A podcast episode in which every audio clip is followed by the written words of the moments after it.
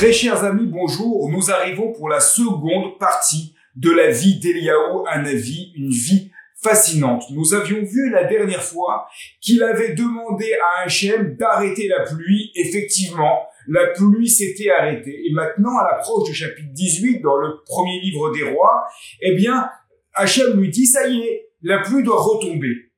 Mais Eliaou Hanavi va faire quelque chose d'extraordinaire de sa propre initiative.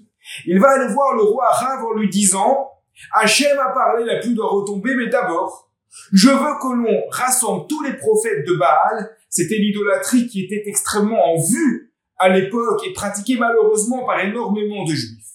Et je veux que chacun invoque son Dieu. Je vais invoquer mon Dieu, qui est le vrai Dieu évidemment. Eux vont invoquer leur Dieu, qui est évidemment faux. Et on va voir qui va être écouté. Et ainsi cette rencontre est organisée. Et là, le texte nous décrit que les prophètes de Baal vont se taillader le corps avec des épées. Et personne ne leur répond, et avis se moque d'eux. Allez-y. Il leur dit, continuez à crier. Peut-être que votre Dieu est un peu sourd d'oreille en ce moment. Et personne ne leur répond évidemment, alors que lui, Akadosh Baoru, accepte devant tout le monde son sacrifice.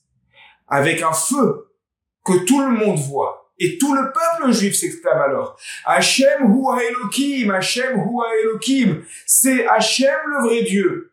C'est Hachem le vrai Dieu. Et puis à partir de là, il va voir Achav et lui dit maintenant la pluie peut tomber. Et la pluie va tomber. Ce qui est exceptionnel, et ce que note notamment Abrabanel, c'est que Eliaou Hanavi a fait ça de son propre chef. Hachem ne lui a pas demandé d'organiser cette rencontre. Mais il ne voulait pas que tout ce qu'il a fait auparavant, que cette absence de pluie pendant ces années, n'ait servi à rien. Il voulait que ça servi à quelque chose. Et avec cette action-là, effectivement, ça va permettre à une grosse partie du peuple de faire teshuva. Donc Eliyahu Hanavi est extrêmement zélé, ce qui peut expliquer notamment ce rapprochement que font certains commentateurs avec Pinras. On nous dit Eliyahu Hanavi, c'est Pinras, parce que Pinras est celui dans la Torah qui n'a pas eu peur au moment où personne ne bougeait, lorsque Zimri Ben Salou s'est uni avec une femme non juive de Midian, Cosby Batsour, il n'a pas eu peur de prendre son javelot et de les attaquer directement. Ce zèle extraordinaire, cette recherche d'authenticité totale, et peu importe les risques que l'on prend pour soi-même, cela peut permettre d'expliquer ce rapprochement entre Eliaou Hanavi et Pinchas. Car effectivement, à partir de là, eh bien, Eliaou Hanavi va devoir s'enfuir de nouveau. Il va encore être recherché. Recherché et wanted, notamment par Isével, qui est l'épouse du roi Ahav. Et là, dans le chapitre 19, on nous décrit qu'Eliaou Hanavi va faire un trajet dans le désert pour aller au Horeb. C'est une montagne, mais c'est pas n'importe quelle montagne, c'est une montagne qui est liée au mont Sinaï. Et il va d'abord manger et boire, et puis pendant 40 jours et 40 nuits, il ne va pas manger et, pas boire encore. Alors la manière dont les choses se sont déroulées n'est pas très claire. Il faut regarder comment les Mefarchim expliquent. Est-ce qu'il y a eu vraiment un jeûne de 40 jours ou 40 nuits ou est-ce qu'il y a simplement une ressemblance avec Moshe Rabbeinu, avec Moïse qui monte sur le Sinaï, qui reste sur place sans manger 40 jours et 40 nuits? Le texte ne présente pas les deux histoires de la même manière, mais il y a un parallèle qui saute aux yeux. Comme pour nous dire, Eliyahu Hanavi, c'est Pinchas, mais c'est aussi Moshe Rabbeinu. Qu'est-ce que ça veut dire? C'est-à-dire que Moshe Rabbeinu, c'est celui qui vient prendre la Torah pour le peuple, celui qui a pas peur lui aussi comme Pinchas de dire ce qu'il pense, c'est l'authenticité. Et Eliyahu Hanavi représente cette authenticité qui lui fait se rapprocher de Pinras, mais également de Moshe Rabbeinu. Et c'est pour ça qu'il va également donner ou redonner la Torah au peuple qu'il a beaucoup oublié grâce à son zèle, grâce à son action contre les prophètes de Baal.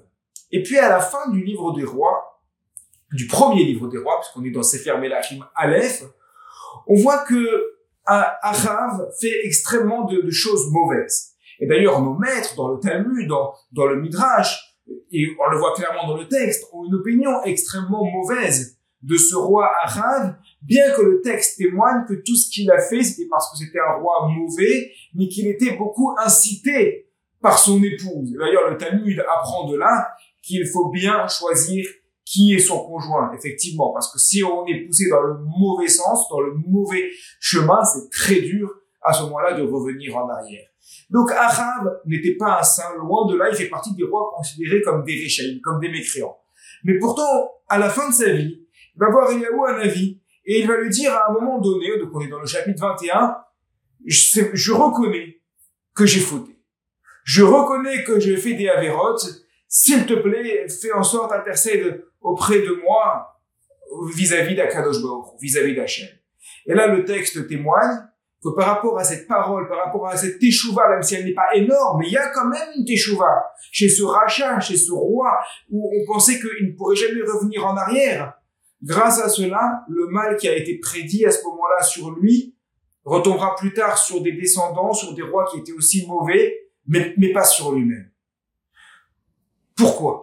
Pourquoi Achav, le roi Arav, a-t-il eu un éclair de lucidité? Eh bien, peut proposer l'explication suivante.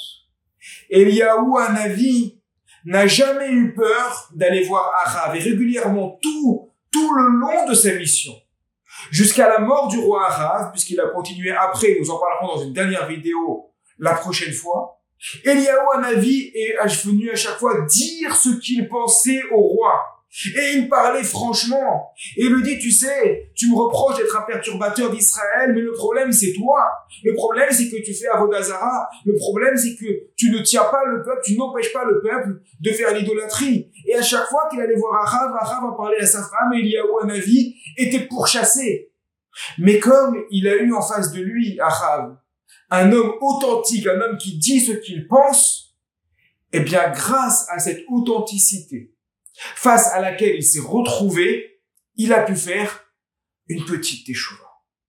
Et des fois, il y a des personnes comme ça qui sont extrêmement braquées, mais quand ils ont en face d'eux quelqu'un qui tient un discours vrai, sans recherche d'intérêt derrière, juste nishma, juste authentique, et peu importe quels sont les risques, ça va les toucher, ça va les interpeller, et ça va pouvoir permettre d'établir un retour vers Dieu. À bientôt donc pour le dernier épisode sur Eliaou Hanavi et la transition avec son disciple, le prophète Elisha.